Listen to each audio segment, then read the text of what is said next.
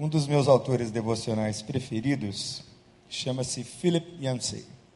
Ele é um autor de livros devocionais americanos. E em um de seus livros ele narra uma experiência que ele teve. Na sua casa, ele tinha um grande aquário. E um dos peixes ornamentais que ele cuidava feriu um dos olhos. E o olho ficou todo infeccionado. E ele veio então com a rede para tentar alcançar o peixe. Era um peixe caro, bonito. E enquanto ele tentava perseguir o peixe com a rede, o peixe fugia para um canto, para o outro, e ia esbarrando o olho ferido por meio das pedras, túneis e caminhos daquele grande aquário. E ele pensou na ação de Deus e na maneira como Deus muitas vezes tenta nos alcançar quando nós estamos machucados e feridos. Parece que Deus se aproxima de nós e nós, de alguma maneira, fugimos dele. Enquanto nós estamos no processo de fuga, nós vamos nos machucando ainda mais pelo caminho, de modo que eu oro a Deus e clamo a Deus que nessa tarde, se for o caso de você estiverem direção oposta e contrária a Deus fugindo dele por alguma razão, que ele hoje te encontre e que você se encontre com ele no nome de Jesus. Quero que você abra a sua Bíblia, lá no Evangelho que Lucas escreveu no capítulo 16. Nós vamos ler a partir do verso 19.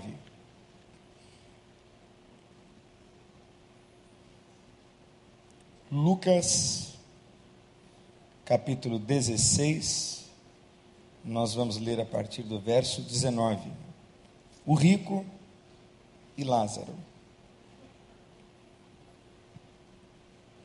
Diz assim o texto na minha versão, que é a NVI, Lucas capítulo 16, a partir do verso 19. Havia um homem rico que se vestia de púrpura e de linho fino e vivia no luxo todos os dias. Diante do seu portão fora deixado um mendigo chamado Lázaro, coberto de chagas. Este ansiava comer o que caía da mesa do rico, e até os cães vinham lamber as suas feridas. Chegou o dia em que o mendigo morreu e os anjos o levaram para junto de Abraão. O rico também morreu e foi sepultado. No Hades, onde estava sendo atormentado, ele olhou para cima e viu Abraão de longe, com Lázaro ao seu lado. Então chamou: Pai Abraão, tem misericórdia de mim e manda que Lázaro molhe a ponta do dedo na água e refresque a minha língua, porque estou sofrendo muito neste fogo. Mas Abraão respondeu: Filho, lembre-se que durante a sua vida você recebeu coisas boas, enquanto que Lázaro recebeu coisas más. Agora, porém, ele está sendo consolado aqui e você está em sofrimento. E além disso, entre vocês e nós há um grande abismo, de forma que os que desejam passar do nosso lado para o seu ou do seu lado para o nosso não conseguem. Ele respondeu: Então, eu te suplico, Pai, manda Lázaro ir à casa de meu pai, pois tenho cinco irmãos deixe que ele os avise, a fim de que eles não venham também para esse lugar de tormento. Abraão respondeu: Eles têm Moisés e os profetas, que os ouçam.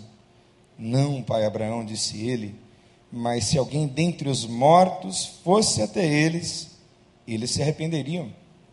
Abraão respondeu: Se não ouvem a Moisés e aos profetas, tampouco se deixarão convencer ainda que ressuscite alguém dentre os mortos.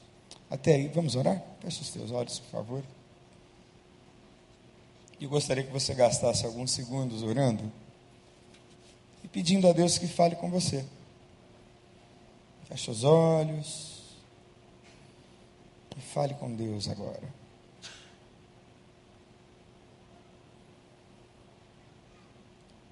Pai, obrigado por esta oportunidade em que temos a chance de meditar naquilo que a tua palavra tem a nos ensinar. Nós dependemos todos os dias dessas verdades, Senhor. Muito obrigado pela rememoração, pela lembrança destas verdades ao nosso coração, na pessoa do Espírito Santo de Deus. Obrigado, Deus, porque estas verdades são duras, mas ao mesmo tempo suaves e confortadoras, porque elas nos revelam de que há um Deus no céu, há um Deus salvador, há um Deus justo, há um Deus juiz, e há oportunidade e tempo de abraçarmos agora mesmo, em nome de Jesus, todo bom propósito de Deus revelado pela tua palavra. Então, Deus, nós te pedimos que o Senhor fale conosco através dessa porção tão linda e tão preciosa da tua palavra. Me ajuda nisso, Senhor, para comunicar este recado de forma suave, simples e de modo tal que os teus filhos recebam inspiração e recebam instrução Assim eu te peço, meu Deus, no nome santo de Jesus. Amém. Hoje o pastor nos lembrou que é o dia da é o dia da Bíblia. E a Bíblia, como nos lembrou também o pastor pela manhã, é composta de um cânon, como uma vara de medir livros que são considerados inspirados por Deus. E uma série de outros livros chamados apócrifos que não foram inspirados. E são livros curiosíssimos, alguns dos livros considerados não inspirados, que não entraram na Bíblia dos Evangelhos por ocasião da reforma, entraram na Bíblia Católica. Mas alguns deles são tão mirabolantes que nem na Bíblia Católica entraram. Tem um dos livrinhos muito interessante que conta o Evangelho da infância de Jesus. E o livro traz umas historinhas muito curiosas. Por exemplo, quando Jesus era bem pequeno, diz esse livro não inspirado por Deus, estranho ao cânon sagrado, que Jesus fazia pombas de barro e logo depois as pombas saíam voando. Interessante. O livro também traz o relato de que Jesus desfaz o encantamento de uma bruxa que transformou um homem numa mula. E aí então ele reverte o encanto, transforma uma mula num homem.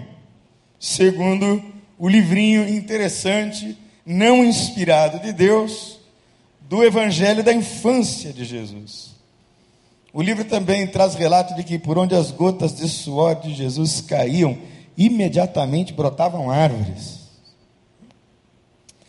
E o livro também diz que José era um carpinteiro medíocre, ruim. Então, todos os acertos dos móveis que José fazia, Jesus magicamente consertava. Tem uma história no livro de que José recebe uma encomenda de um trono para um grande rei, e o trono no final não encaixa no lugar, e o rei faz ameaças a José e Jesus magicamente consegue fazer com que o trono diminua em todas as proporções e entalhes e seja encaixado no lugar do trono real. Histórias, claro, fábula pura, mentiras, inventadas. Mas em certo sentido, pense comigo. Você não gostaria que a vida de oração e a relação com Deus fosse alguma coisa do tipo mágico. Por exemplo, imagine que você está lá na linha amarela e de repente o seu carro morre. Não seria maravilhoso se a gente dissesse: Jesus, faz o motor funcionar. E em 100% das vezes o motor funcionasse. Não seria legal?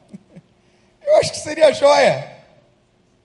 Não seria interessante se a gente se endividasse, gente dissesse: ó oh, Deus, faz brotar dinheiro na minha conta, e aí, pirlim pim pim, apareceriam 15, 20, 30 mil reais na sua conta, como resposta à sua oração. Não seria ótimo? Seja sincero.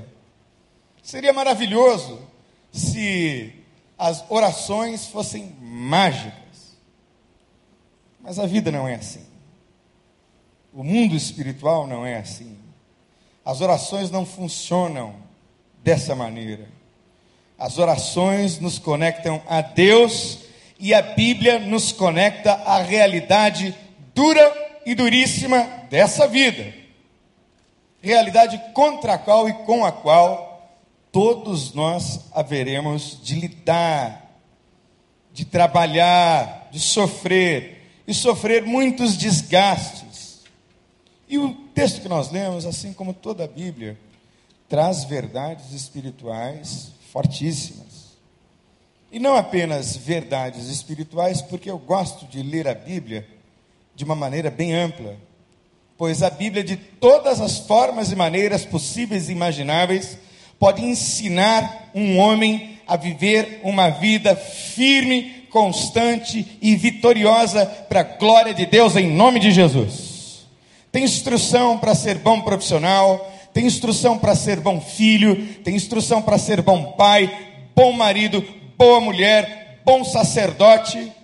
Há instruções de natureza filosófica existencial na Bíblia, são ensinos para ouvidos de quem tem audição sábia, coração ensinável. Ou seja, para tudo, irmãos, tem resposta e chaves na Bíblia, para tudo. E as parábolas são um método comparativo de ensinar. Uma leitura fria no texto pode nos dar a impressão de que isto realmente aconteceu, mas não aconteceu. Jesus ilustrava verdades desconhecidas através de histórias muito conhecidas do povo. E essa era uma parábola, uma história figurativa muito interessante da cultura judaica. E as parábolas, então, ensinam a gente sobre algo que é bem concreto, sobre algo que é bem real e sobre algo que é bem profundo, de modo figurado e ilustrativo. E nesta parábola especificamente, Jesus está ministrando profeticamente a categorias de classes sociais daquela sociedade, daquele tempo, que conspiravam contra o reino de Deus. E juntas conspiraram de tal forma que Jesus acabou sendo finalmente crucificado.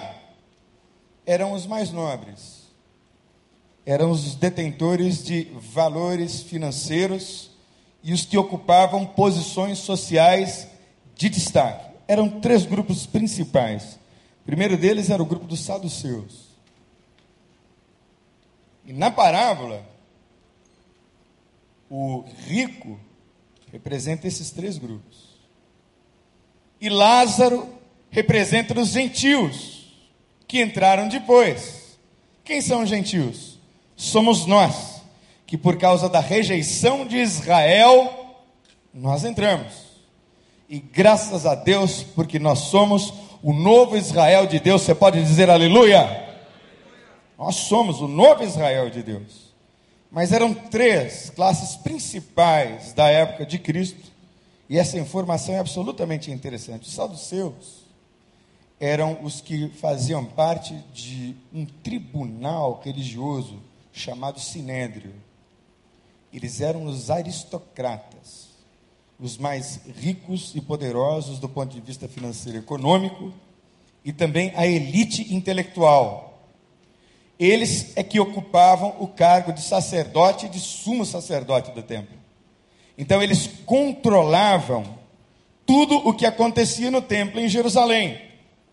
Você pode imaginar a quantidade e o volume de dinheiros e de negociatas que eram feitos em torno do sacrifício em Jerusalém? Então, por qual razão aqueles homens saduceus acreditariam que um Messias haveria de vir para romper com todo aquele sistema que dava a eles muito lucro? Lógico que quando Jesus disse: Olha, vocês estão fazendo desta casa de oração um covil de ladrões, e quando Jesus pegou o chicote e os expulsou de lá, os saduceus ferveram. Quando Jesus disse, olhando para o templo, eu vou destruir este templo, em três dias ele será reconstruído, eles se iraram, não percebendo que Jesus falava dele mesmo. Mas os saduceus viam Jesus como uma grande ameaça. O segundo grupo era o grupo dos fariseus, que, segundo o próprio Jesus, eram gananciosos, eram interesseiros, mas estavam um pouco abaixo dos saduceus.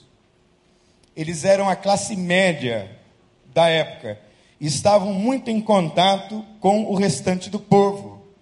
E por estarem muito em contato com o restante do povo, eram os fariseus que influenciavam o povo para eleger os saduceus no sinédrio. Então havia uma relação política entre eles, uma relação de interesses recíprocos, que eram mantidos e sustentados ao longo dos anos. E eles, por sua vez, mantinham contato com o Império Romano para dar uma estabilidade política por ali. E os terceiros eram os escribas, ou o terceiro grupo era o grupo dos escribas, que conheciam a Bíblia, copiavam a escritura, porque naquela época não havia máquina de xerox. Então eles eram os responsáveis por copiar o texto sagrado. E eles também interpretavam a lei. Vejam, queridos, três grupos de gente que deveria ser rico ou deveriam ser ricos de Deus. O primeiro grupo eram aqueles que eram a cúpula sacerdotal e o tribunal religioso do Sinédrio, os saduceus. O segundo grupo é aqueles que davam base de sustentação para os de cima, os fariseus, que também eram intérpretes da lei, conheciam a Bíblia, e os escribas, que eram as pessoas dotadas de uma intelectualidade muito profunda, no sentido de conhecerem as Escrituras. Esses três grupos que deveriam conhecer a Deus, viram Jesus e não reconheceram nele o Messias, o Cristo. Alguns poucos se achegaram mais a eles. E eu não me admiraria se Jesus aparecesse hoje, alguns ditos crentes evangélicos não reconheceriam nele a pessoa do próprio Deus encarnado na forma de homem. Eu, sinceramente, não me assustaria. E o texto, numa lida talvez apenas superficial, pode nos trazer a ideia de que aqueles que fazem o bem vão para o céu e aqueles que fazem mal vão para o inferno. Mas a Bíblia não ensina isso. Da mesma forma como ao homem está destinado morrer uma só vez e depois disso enfrentar o juízo, assim também Cristo foi oferecido em sacrifício uma única vez para tirar os pecados de muitos. E aparecerá a segunda vez não para tirar o pecado, mas para trazer salvação aos que o aguardam. Aleluia! morreu, juízo de Deus. Morreu, prestação de contas com Deus. Uma só vez, e de uma vez por todas. Portanto, hoje e agora, é tempo e esse ele traz lições muito interessantes para a vida da gente. E a primeira delas que eu gostaria de extrair e comunicar ao seu coração é a seguinte: eterna jornada de cada pessoa é decidido na terra e em vida. Eu vou repetir. O nada de cada ação a cada instante. E eu acredito que Deus nos dotou a todos decidir, de optar, de julgar, de arrazoar eu fico muito impressionado com aqueles que usam a mente e a usam bem, para o bem, com aqueles que são dotados de uma capacidade formidável de produzir bem na vida, em todas as mente, a sua própria mentalidade, a sua capacidade de raciocinar. Como na vida eu conheci algumas pessoas dotadas de uma excelente capacidade, por exemplo, de absorver conteúdos complexos de matemática, de física. e serem pessoas de um brilhantismo extraordinário. Eu conheci um rapaz numa cidade chamada Jacksonville, na Flórida,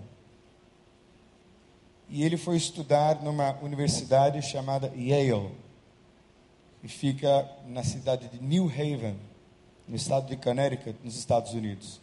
É a terceira universidade mais antiga nos Estados Unidos, é uma universidade de grande proeminência. E esse rapaz era filho de sul-coreanos, que se estabeleceram nos Estados Unidos na década de 70. Então ele foi crescendo, foi crescendo, e foi para a universidade. O seu pai prosperou muito. E ele era inteligentíssimo. Foi para a universidade e, nos últimos dois anos, para a conclusão do seu curso, ele e o seu amigo foram responsáveis pela tecnologia que nós temos hoje nos nossos iPhones, nos nossos smartphones, a tecnologia do chip para telefones. Ele nem ainda havia terminado o curso. Faltavam dois anos. Então ele vendeu a sua companhia por algo como 22 milhões de dólares. E esse rapaz tinha 20 e poucos anos. O pai dele já era muitíssimo bem sucedido. Mas ele tinha muito mais dinheiro do que o pai nunca jamais teria chance de ganhar. E aí então esse rapaz despede-se do pai, da mãe e daquela comunidade cristã onde ele foi educado, ensinado e criado na simplicidade, na singeleza do evangelho. E ele por si só decide ir para Manhattan, vai morar em Nova York para investir no mercado de capitais. E aí ele conseguiu ganhar mais dinheiro. E mais dinheiro. E mais dinheiro. E aí, com tanto dinheiro no bolso e assim tão jovem e tão livre, ele foi por todas as boates e festas e baladas de Nova York, de Nova York para Las Vegas, de Las Vegas para Nova York, comprando carros luxuosos e caríssimos, e se envolvendo com todo tipo de droga que se pode usar, com todo tipo de prostituição que uma pessoa pode empreender. E o fundo de poço desse rapaz assim, tão rico e tão genial, foi quando ele telefonou para a polícia dizendo: por favor, venham ao meu apartamento, próximo ali do Central Park, para quem conhece. Porque o diabo está aqui no meu quarto. E o diabo está me ameaçando de morte.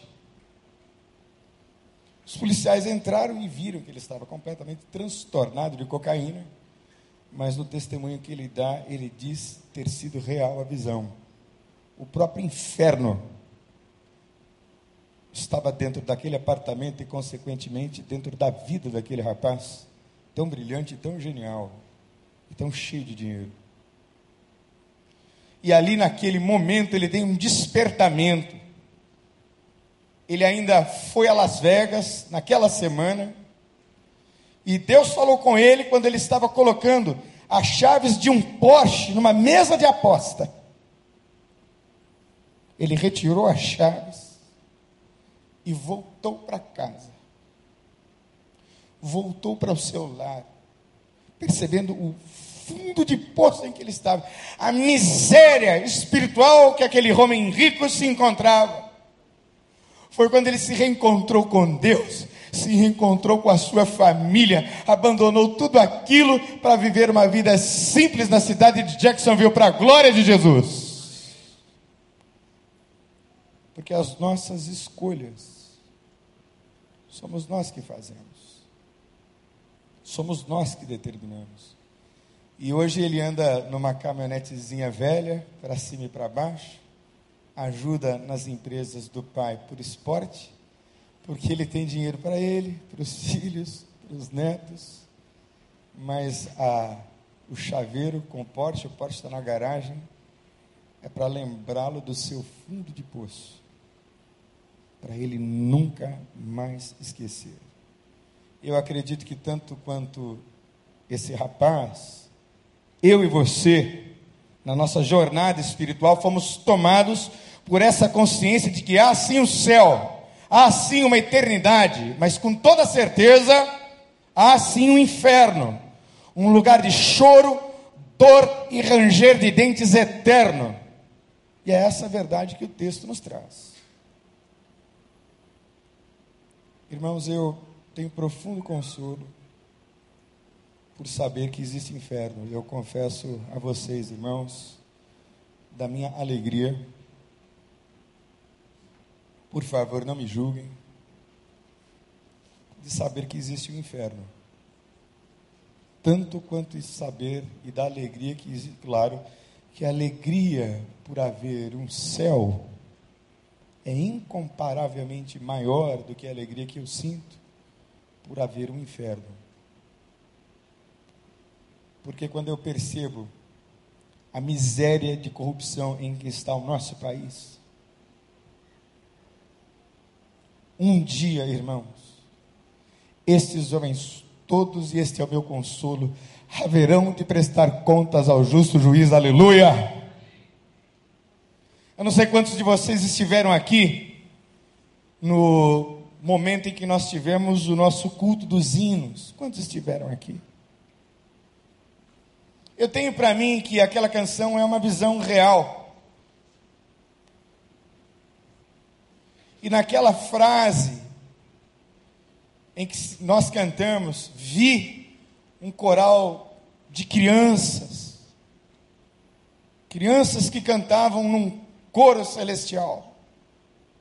No momento em que nós cantamos aquela frase, eu vi no meu coração e na minha mente a imagem de todas as crianças que foram mortas por desnutrição, todas as crianças que foram mortas e abusadas, todas elas que morreram por conta da injustiça praticada pelos homens em toda a terra. E no meu coração eu via todas aquelas crianças órfãos, de pais drogados, de pais irresponsáveis cantando naquele coral, porque lá naquele coral e naquele lugar habita a plena justiça, aleluia. E é para lá que nós estamos indo. Nós, os que andamos em Cristo Jesus. Vai ser muito sério este encontro final. Enquanto Jesus e quando Jesus dirá, como disse o pastor Armando Bispo, aqui na quinta-feira passada: Vinde, benditos de meu Pai, possui por herança o reino que vos está preparado desde a fundação do mundo. Mas os que estiverem à esquerda, ele vai dizer: Apartai-vos de mim, malditos, para o fogo eterno, não vos conheço. Mas, Senhor, em teu nome não fizemos nós muitos milagres? Em teu nome não profetizamos nós? Apartai-vos de mim, malditos, para o fogo eterno, não vos conheço. É sério, queridos. E nós estamos aqui hoje fazendo a reflexão sobre esta verdade. Verdade duríssima. Há um céu preparado para você. E o tempo e o dia e a hora de acertar contas com Deus é já no nome de Jesus. Segundo aspecto que eu quero destacar, irmãos, é que há riquezas que empobrecem e há pobrezas que enriquecem. Eu vou dizer novamente. Há riquezas que empobrecem e há pobrezas que enriquecem. Eu estou assim muito impactado com a minha visita à Vila Joaniza. Vila Joaniza foi o lugar onde eu fui pastor durante dez anos de minha vida. E com toda certeza foi lá que Deus me ensinou a ser pastor.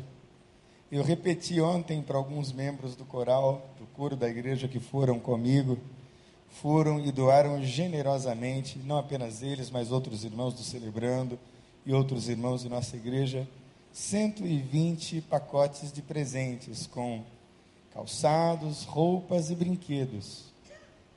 E foi maravilhoso perceber e ver que a visão que Deus me deu para plantar continua frutificando.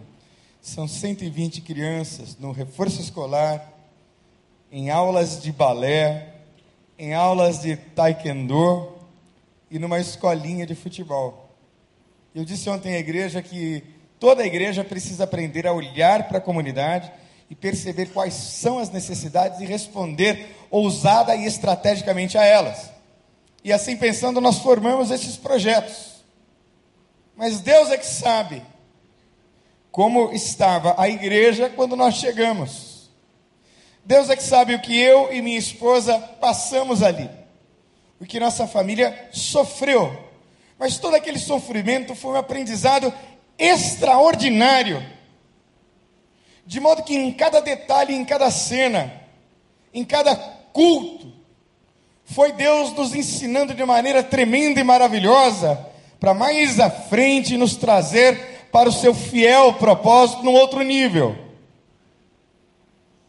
Mas como eu aprendi, irmãos, sobre o valor das coisas, como eu aprendi sobre sofrimento, como eu aprendi sobre miséria, como eu aprendi sobre dor, dor de verem crianças cujos pais eram traficantes. E a única coisa que nós poderíamos fazer por elas, e muitas delas, inclusive, sofrendo abusos de toda ordem, era reconhecer a nossa impotência diante de Deus e dizer: Deus, toma essas crianças nas tuas mãos. Que esta palavra, porque além de aprender taekwondo, ou taekwondo, como eles dizem, não é? Inclusive, ontem eles fizeram uma apresentação do Itaquendô dentro do santuário para mostrar né, para a igreja como eles iam indo ali na sua evolução. Muito mais do que dançar balé. Você pode imaginar as meninas lá do morro, todas vestidas de rosinha e dançando balé clássico. Você não sabe a alegria do meu coração quando eu vi aqueles meninos que estão lá quatro, cinco anos na nossa escolinha de futebol. Muito mais do que aprender a ler, porque você conhece bem o nosso sistema público de ensino, como trata as crianças que vivem próximas a comunidades aqui na cidade do Rio de Janeiro. Muitas delas aprendiam a ler nas nossas dependências, dependências minúsculas. Aprendiam a ler e aprendiam a fazer interpretações simples de texto. Muito mais do que isso, lhes foi semeado o evangelho de Jesus, aleluia. A eles, aos pais. Irmãos, como Deus me enriqueceu naquele lugar pobre. Deus me fez conhecer a dor, para que quando eu percebesse a dor do outro, pudesse ter a devida compaixão e a devida atenção que a dor do outro merece. Deus me fez aprender o valor de ter as coisas, de ter um salário melhor e poder prover melhor para a família, porque há riquezas que empobrecem e há pobrezas que enriquecem. Qual é o valor da sua vida? E aqui você tem dado valor. E note, queridos, presta atenção. Pecado é, é enriquecer ou enriquecer é pecado? Claro que não. De jeito nenhum. Eu gosto muito do dizer de um pastor muito conhecido, que é o pastor Rick Warren. Ele tem a seguinte frase: né? Enriquecer não é pecado. Pecado é morrer rico. Não é interessante? Foi ele que doou todos os direitos autorais dos seus livros para a igreja, uma história lindíssima. Porque, de fato, irmãos, tem gente que enriquece e empobrece por dentro. Alguns de forma irrecuperável. Já não tem mais a capacidade de se sensibilizar, de ter compaixão, que não é só assinar o cheque, é estar lá e tocar nas crianças, entende? É isso que fazia um grupo que saía todos os anos dos Estados Unidos, desde o ano de 2008, lá em Vila Joaniza. No meio da crise imobiliária, você vai se lembrar da passagem de 2008 para 2009, levantou-se um grupo naquela igreja americana, e entre eles havia um irmão muito querido e muito amado, chamado Chuck. Eu posso contar a história porque a história é pública, notória, é o testemunho dele. Posso inclusive mencionar o nome. Ele era alto, mas muito alto, e um senhor muito distinto. E ele fazia as funções mais simples que se pode fazer numa viagem missionária. Ele coordenava as filas, ele limpava os banheiros, tirava o lixo dos banheiros. Era ele quem servia as refeições para as crianças, aquele homem enorme. E aí o meu amigo Fernando, que era o líder da equipe, me disse: Daniel, esse irmão, ele é dono de várias companhias e várias empresas espalhadas por toda a Ásia, Hong Kong, China, Indonésia. E ele tem algumas aqui nos Estados Unidos. A empresa dele é uma empresa que faz escaneamento de lingotes de aço para saber se os lingotes estão na têmpera correta. É como se fosse um scanner de altíssimo é, de altíssima qualidade, de altíssimo teor, para provar os lingotes de aço. Ele é bilionário.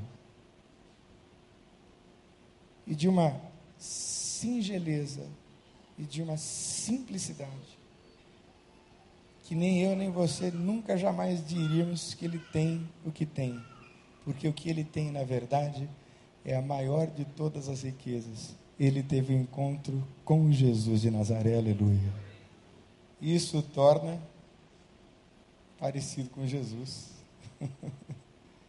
que é o que eu e você devemos buscar, irmãos. Cada vez nós sejamos mais parecidos com Cristo. E o último destaque, para a gente encerrar, é o valor do testemunho. O texto, o rico está no Hades, sofrendo. Quem é que ele chama? Quem? Chama Lázaro. Chama que Lázaro vá dar testemunho para os irmãos dele, que estão tão perdidos quanto ele. Vá lá, os meus irmãos, que muito provavelmente desfrutam mes do mesmo status social, eles estão perdidos. Mas aí Abraão diz: não, impossível tem um abismo aqui que é intransponível. Irmão, irmã, não menospreze no nome de Jesus o valor de um testemunho. E aqui, para nós entre nós, o valor do seu testemunho. O valor daquilo que Deus fez na sua vida. Não menospreze o testemunho daqueles que estão dizendo: Olha, Deus está atuando poderosamente na minha vida. Não menospreze a palavra de Deus, que é o testemunho do próprio Deus. Não menospreze aqueles que com singeleza abrem a boca para lhe trazer a esperança viva por meio de Cristo Jesus. Como tem valor o testemunho. E às vezes alguns descobrem o valor do testemunho no pior momento de suas vidas. Que não seja assim agora. Que não seja assim para você. E que no nome de Jesus você responda a este apelo de Deus nessa tarde. E para isso eu quero que você feche os seus olhos. Feche seus olhos, por favor. João, você pode ajudar a gente com aquela última canção que você cantou? O destino eterno e a jornada, o destino aqui agora é decidido em terra, é decidido em vida. Como vai a sua vida?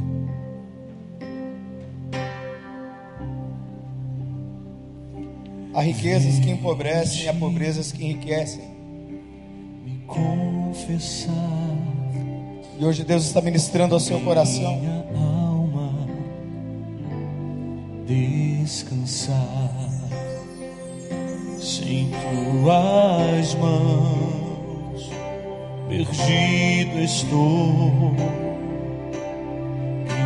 Guia-me por teu amor. Vamos ficar em pé e cantar.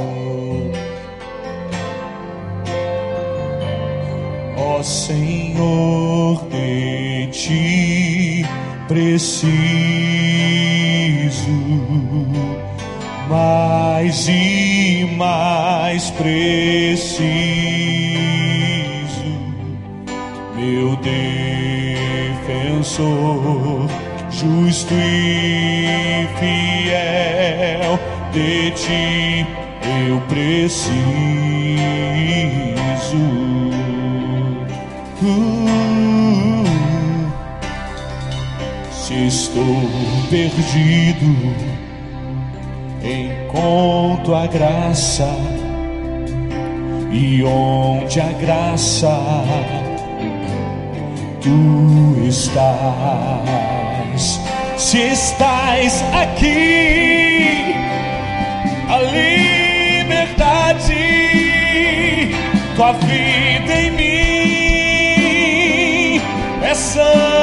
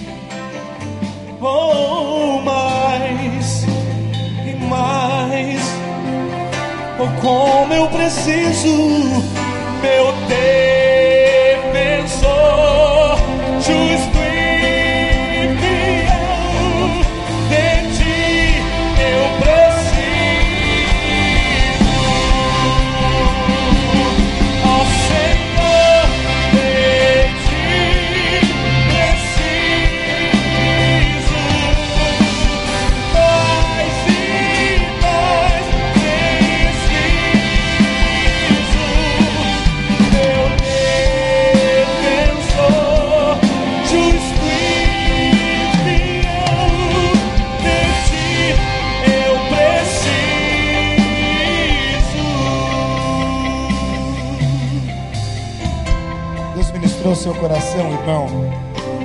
Você gostaria que nós orássemos pela sua vida? Levante a sua mão assim. Deus falou comigo nessa tarde. Levanta a sua mão bem alto. Deus, em nome de Jesus, toma estas vidas preciosas nas tuas mãos. Tu sabes, ó Deus, o que lhes foi entregue da tua parte. Ó Deus, então toma estas vidas para ti mesmo.